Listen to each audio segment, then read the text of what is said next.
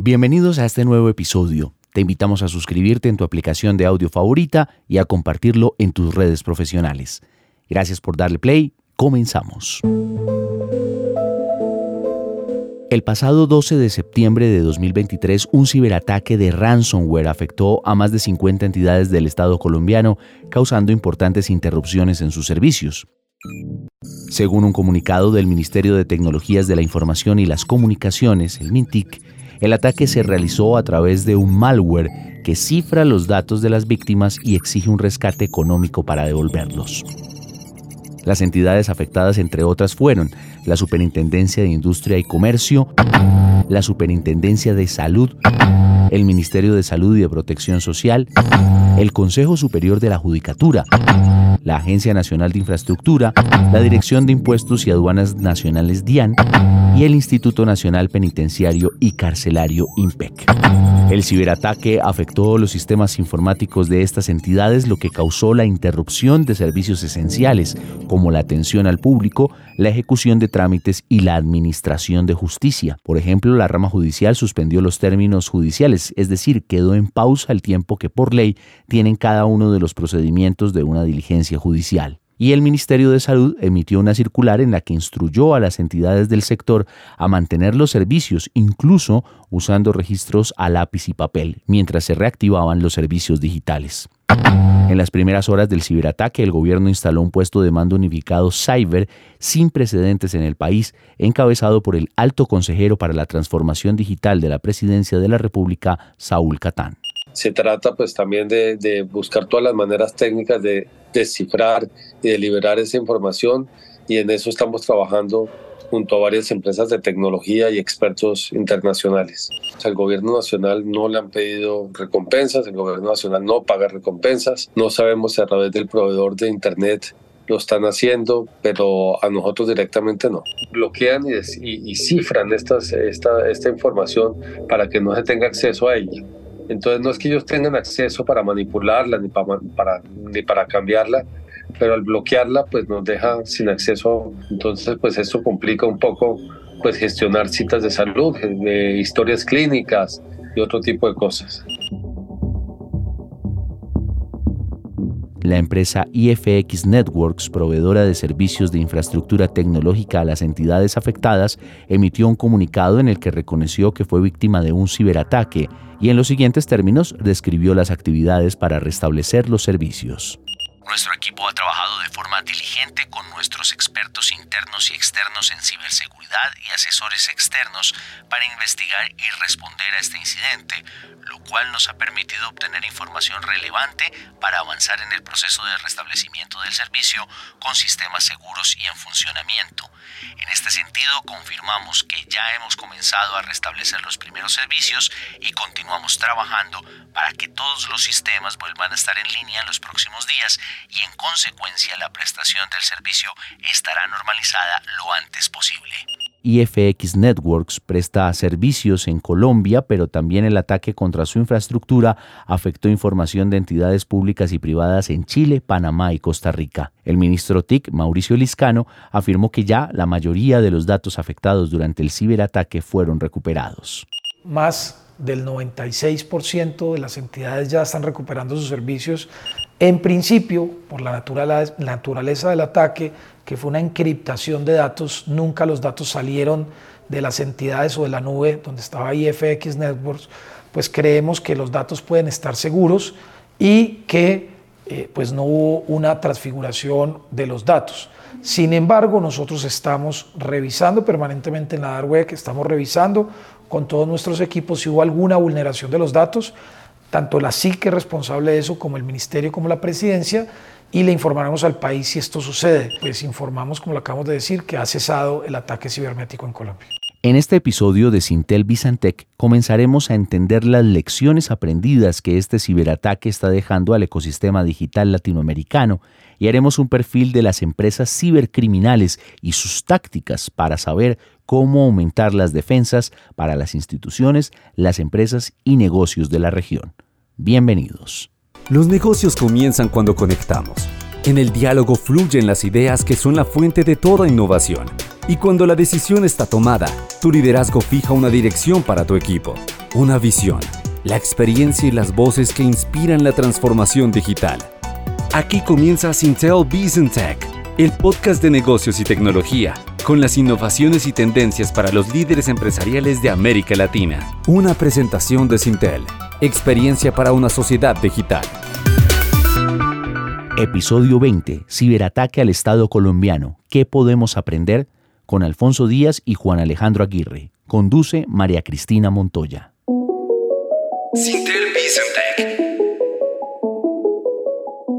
En la primera parte de este episodio me acompaña Alfonso Díaz, coordinador de proyectos de Sintel y experto en ciberseguridad. Alfonso, bienvenido. Hola María Cristina, muchas gracias por esta invitación.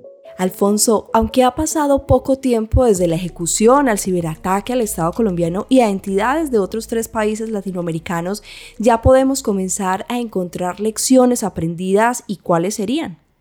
Una de las principales lecciones es que pues, los ciberataques son cada vez más frecuentes y sofisticados. Los ataques pues utilizan una variedad de técnicas para infiltrarse en los sistemas pues, de las víctimas, incluyendo pues los comunes ataques de phishing, malware pues, y vulnerabilidades del software. En el caso específico del ataque al Estado colombiano, pues podría mencionarte algunas lecciones, eh, como lo es la importancia de la cooperación internacional, por ejemplo. El ataque, pues eh, efectivamente eh, se dirigió, pues afectó a varios países en, en Latinoamérica, lo cual demuestra la importancia de la cooperación internacional para pues investigar, responder y obviamente pues generar las respectivas recomendaciones. Otra, por ejemplo, puede ser la necesidad de fortalecer la ciberseguridad de las empresas privadas, aunque pues el ataque afectó a entidades públicas. Obviamente esto también debe permear eh, eh, a las empresas privadas en el sentido de tomar esas acciones preventivas. Otra podría ser la importancia de, concientizar a los ciudadanos.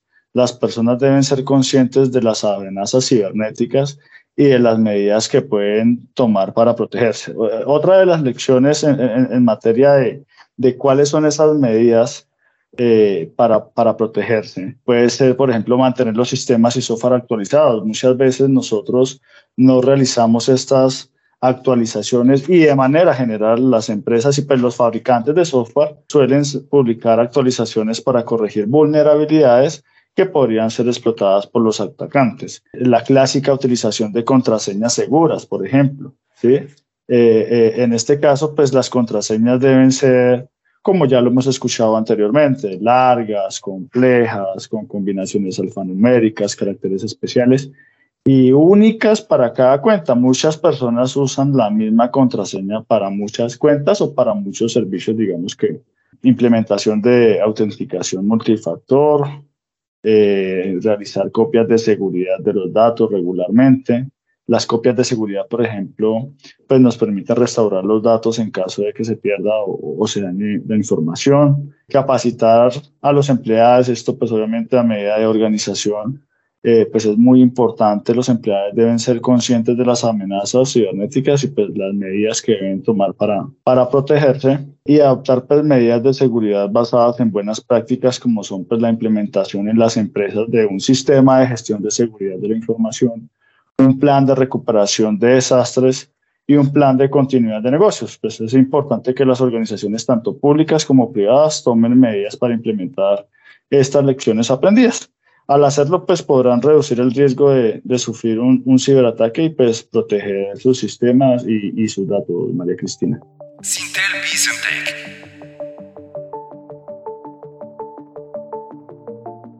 Y vemos también que en este ciberataque, tú nos lo explicabas muy bien, pero también ha tenido un impacto, sobre todo en esas infraestructuras críticas de la justicia y el sector salud. ¿Cómo blindar a estos sectores y la información que ellos tienen de los ciudadanos? Pues mira, María Cristina, para blindar la infraestructura de estos sectores y la información asociada que tienen de los ciudadanos, pues es necesario tomar medidas como pues, la incorporación de, de, la ciberseguridad en la planificación estratégica de las entidades. Esto es fundamental. La ciberseguridad debe ser una prioridad para las organizaciones que operan en estos sectores y, y con ello pues se puede hacer referencia a la implementación de normas como la ISO 27001-2022 y la ISO 22301-2019 que pues tienen que ver con seguridad de la información y continuidad de negocio. Por otro lado, pues implementar políticas de privacidad. Estas políticas deben establecer cómo se recopila, utiliza, comparte la información de los ciudadanos, implementar un enfoque de seguridad integral. Este enfoque pues debe incluir medidas físicas, lógicas y pues de la organización, implementar medidas de, de digamos, de seguridad de acceso lo mencionaba anteriormente, realizar copias de seguridad de los datos regularmente. Esas copias de seguridad pues nos pueden ayudar a restaurar la información en caso de pérdida o en caso de daño, realizar auditorías periódicas de seguridad. Esas auditorías pues permiten identificar y, y corregir las vulnerabilidades de seguridad.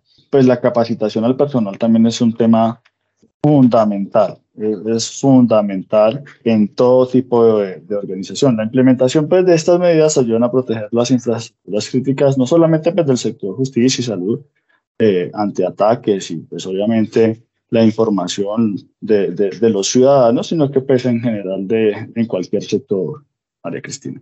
Hablamos también de esa parte de la protección que es importante para el resto de las entidades y organizaciones que nos escuchan en estos momentos, pero si hablamos de una crisis por ciberseguridad, ¿cómo podría ser ese paso a paso para enfrentar un ataque a las infraestructuras eh, de información? Ante una crisis por seguridad, la respuesta pues, debe ser rápida y eh, pues, efectiva para minimizar el, el impacto del ataque. Eh, digamos que el paso a paso para enfrentar un ataque a las, a las infraestructuras de, de información lo, lo, podría resumir en, pues, en cinco pasos. Digamos, el primer paso es pues, detectar el ataque lo antes posible. Esto pues, se puede hacer mediante pues, el monitoreo de los sistemas, eh, y la detección de, de anomalías. Eh, una vez detectado el ataque, pues es necesario analizar su impacto para determinar el alcance y la gravedad del mismo. El siguiente paso sería eh, pues contener el ataque y neutralizar la amenaza. esto puede implicar la implementación de medidas de seguridad, la restauración de sistemas o la recuperación de datos. Una vez pues el ataque se ha contenido y neutralizado. El tercer paso sería iniciar el proceso de recuperación. Eh, esto pues incluye la restauración de los sistemas y datos afectados, así como la implementación de medidas para evitar eh, eh, que el ataque pues, se repita. El cuarto paso es muy importante sería comunicar de forma clara y transparente la situación a los afectados. Esto pues incluye a los empleados, clientes, autoridades competentes, en fin. Y finalmente, pues una vez que el ataque ha sido contenido y neutralizado, es importante investigar su origen y determinar los responsables. Eso pues ayudará a prevenir eh, futuros ataques. Pues, eh, para poder ejecutar estos pasos, eh, que suena como muy, muy sencillo, pues eh, hay que seguir una serie de recomendaciones y consejos específicos para prepararse ante un ciberataque. Eh, estos pues básicamente serían pues, tener un plan de respuesta a incidentes de ciberseguridad. Eh, este plan pues tiene que definir los roles, responsabilidades de, de los equipos involucrados en las empresas o en las organizaciones para pues un ataque realizar simulacros de respuesta a incidentes. Esos simulacros pues ayudan a, a preparar a los equipos para responder de forma efectiva ante un ataque real. Mantener los sistemas y software actualizados, como te mencionaba anteriormente. Las actualizaciones de seguridad pues corrigen vulnerabilidades que se pueden explotar por parte de los ciberdelincuentes. Según estos consejos, pues las organizaciones pueden reducir el impacto de, de un ataque cibernético, María Cristina. Colombia es uno de los países que más ataques cibernéticos recibe en América Latina. ¿Cuáles condiciones hacen que el país sea un objetivo para los cibercriminales? Podría mencionarte algunos como pues, la creciente digitalización de la economía y la sociedad colombiana. Es decir, pues a medida que las personas y las empresas empiezan a, a utilizar más eh, tecnologías digitales, pues se exponen a nuevos riesgos cibernéticos, por lo cual, pues, esto es directamente proporcional. ¿sí? Otro punto es la baja concientización sobre la ciberseguridad. Muchas personas y empresas en Colombia no son conscientes de los riesgos cibernéticos y, y no toman las medidas necesarias para protegerse.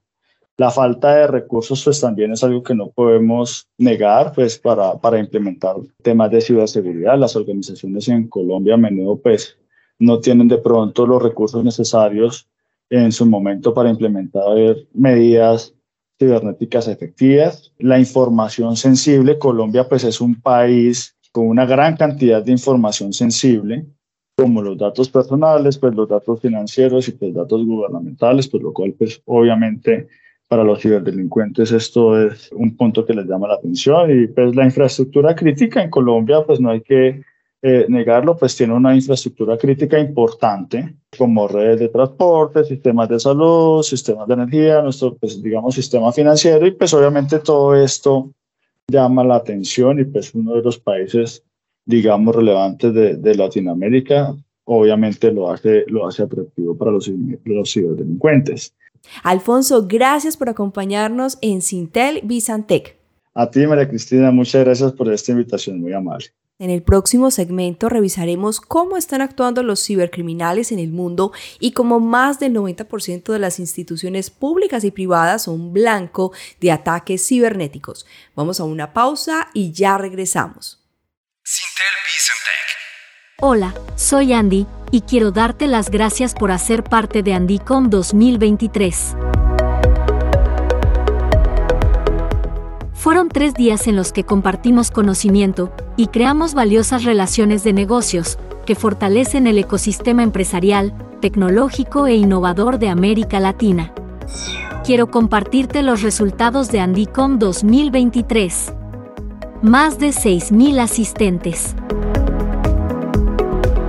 1.500 empresas participantes y 260 de ellas vinculadas a la muestra comercial. 160 conferencistas de talla mundial, 90 sesiones académicas y 6 talleres de gestión del conocimiento. Una verdadera integración al mundo digital.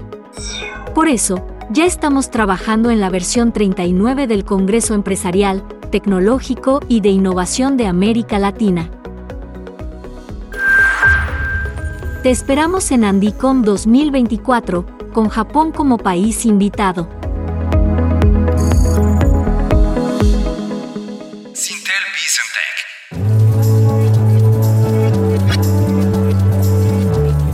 Durante Andicom 2023, el Congreso Empresarial, Tecnológico y de Innovación organizado por Sintel, conocimos los resultados del estudio El estado de la ciberseguridad presentado por Sofos.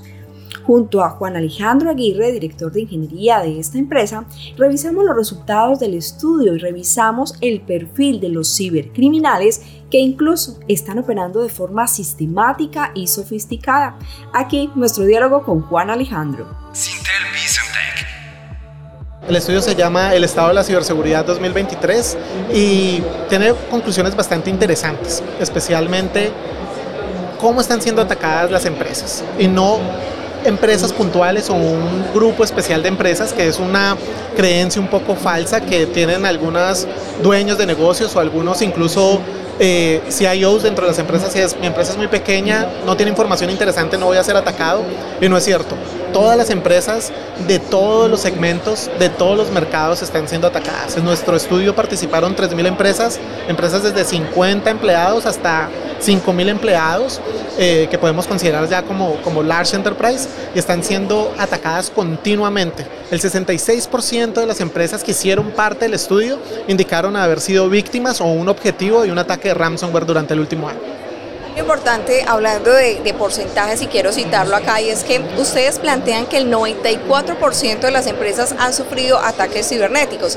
¿Qué pasa entonces con ese 6% restante? ¿Cómo logran estar afuera de la estadística?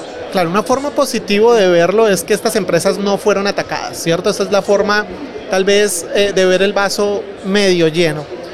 Personalmente, y bastantes colegas en el medio no creemos que sea así. Nosotros creemos más bien es que ese 6% ni siquiera están logrando enterarse que han sido ciberatacados o que han sido vulnerados por un ciberdelincuente.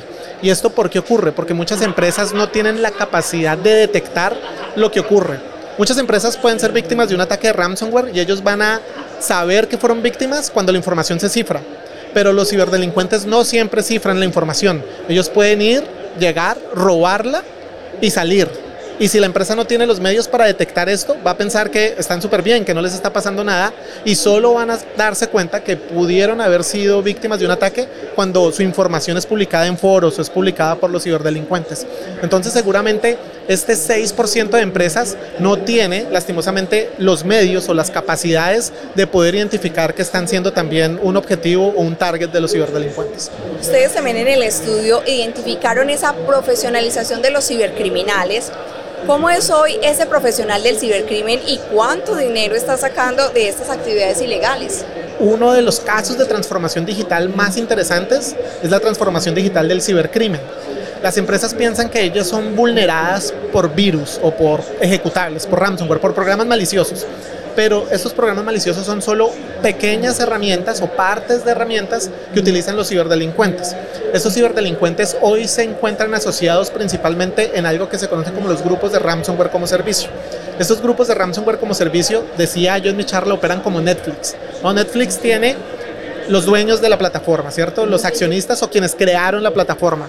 Luego hay otro tipo de usuario que es el, el, productor de contenidos, quienes crean los programas, las series, las películas, y por último estamos nosotros que somos los consumidores, los usuarios. De la misma forma operan los grupos de ransomware como servicio. Están los operadores en primer lugar, que son tal vez los que tienen una capacidad técnica más sofisticada y son, podemos decirlo, digamos, eh, eh, personas que conocen mucho de, de, de, informática, de programas, de sistemas operativos, y ellos crean precisamente estos grupos de ransomware como servicio y son los dueños, son los operadores. Ellos contratan desarrolladores y tú puedes ver en foros en la Deep Web como contrataría, por ejemplo, cualquier casa de desarrollo de software, cualquier fábrica de software, cómo contrata, qué skills o qué capacidades ellos están buscando. Así también tú puedes encontrar ofertas de trabajo de estos grupos de ransomware como servicio, donde buscan desarrolladores que sean capaces de hacer pentesting, que sepan hacer intrusiones, que sepan crear malware, que sepan desarrollar técnicas, tácticas, procedimientos de ataque. Entonces ya tenemos los operadores y los em, desarrolladores. Y finalmente hay un último eslabón que son los usuarios o los afiliados.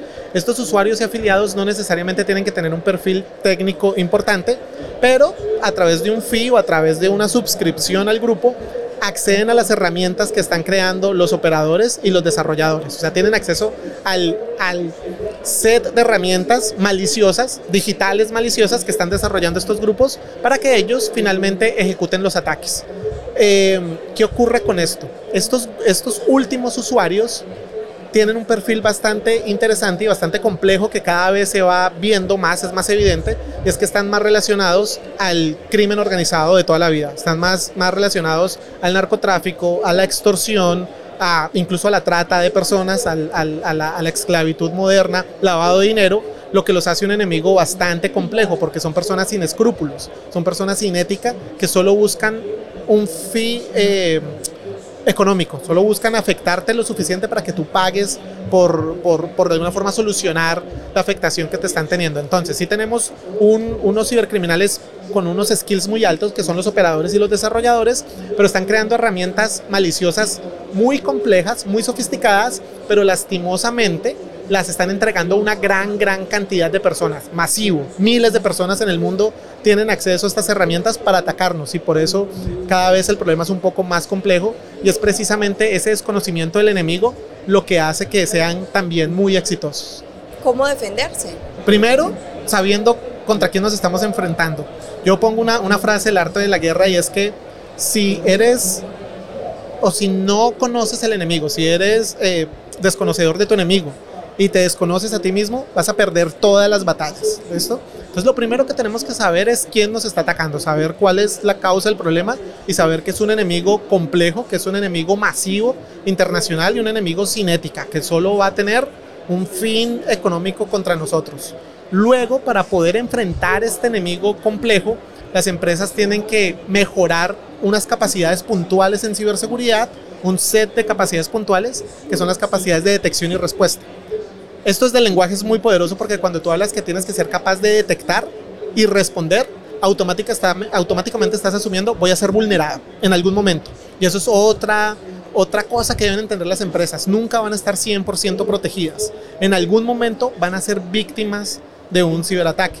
Y no debe ser algo eh, que genere miedo o paranoia, sino que genere preparación, que ellas pueden estar preparadas. Y por eso desde, desde el lenguaje es muy poderoso decir que debo tener estas capacidades porque implícitamente la empresa está preparando, ok, cuando sea atacada debo detectar rápidamente eh, los ataques y debo responder.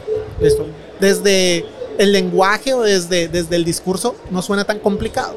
Pero necesitamos para esto tres, tres eh, pilares que son las tecnologías. Hay una gran oferta de tecnologías. Nosotros en Sofos tenemos una oferta y muchos colegas que nos acompañan hoy también en los stands tienen buenas soluciones tecnológicas que permiten de alguna forma tener esas capacidades de detección y respuesta.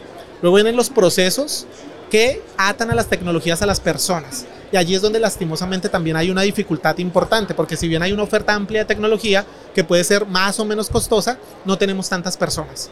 Hay un déficit de 3.4 millones de profesionales en el mundo con estas capacidades que son unos perfiles muy específicos en ciberseguridad que son analistas de amenazas, cazadores de amenazas o threat hunters y agentes de respuesta. Esto no hay casi. Hay muchos profesionales de ciberseguridad de un mundo que se llama la administración. Está el administrador del firewall, del endpoint, del IPS. Seguramente las personas que nos escuchan saben a qué estamos hablando, de qué tipo de tecnologías. Ellos tienen seguramente un administrador para cada una de estas herramientas o uno que administra todo, pero ellos no piensan como los hackers. Ellos no piensan como, bueno, y cuando hablo como hacker, es que hacker no es malo por sí solo. O sea, yo puedo ser un hacker dentro de mi empresa que le ayudo a protegerse. Pero este tipo de profesionales no tienen esos skills. Son muy necesarios dentro de las empresas, pero son necesarios para que mantengamos unos mínimos de seguridad aceptables. Pero para poder responder ante una ciberamenaza, yo debo pensar como un hacker, debo tener unos skills más sofisticados que no hay en el mercado. Y como no lo hay, es costoso, es muy costoso. Entonces tenemos esta dificultad que nosotros lo llamamos el desafío imposible o el rompecabezas imposible de la ciberseguridad, y es que necesitamos mejores tecnologías, con mejores personas que las operen, pero esas personas no existen. O sea, son muy pocas. Lo que lo hace escasas y costosas y tal vez yo como una pyme no puedo acceder a ella, por ende voy a estar desprotegido.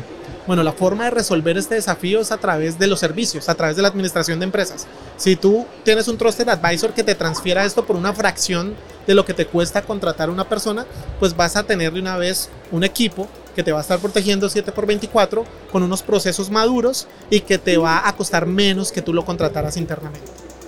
Toda, todo un panorama que nos presentas entonces desde el reconocimiento de quién es mi ciberatacante, qué herramientas y qué estrategias tengo para defenderme, pero también cómo ponerlo en marcha desde una tecnología y la capacitación del personal. Retos que nos deja también este tema de ciberseguridad. Alejandro, gracias por compartir con nosotros hoy en Sintel Bizantec. Esto es una invitación a todos a que entendamos un poco más contra quién nos estamos enfrentando y entendamos un poco más internamente cómo estamos capacitados para poder tomar decisiones y mejorar al respecto.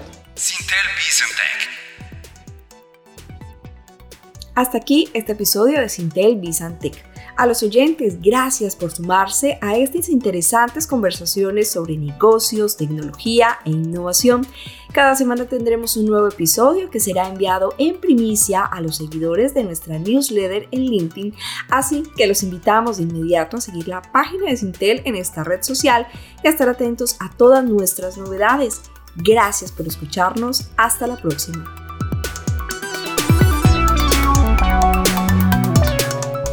Sintel Vicentec es una producción de DJPs para Sintel. Por Sintel, Mario Castaño, director técnico. María Cristina Montoya, host principal. Carlos Sanabria, director de contenidos y creatividad. David Yepes, productor ejecutivo. Andrés Macías, voiceover. Gracias por escuchar.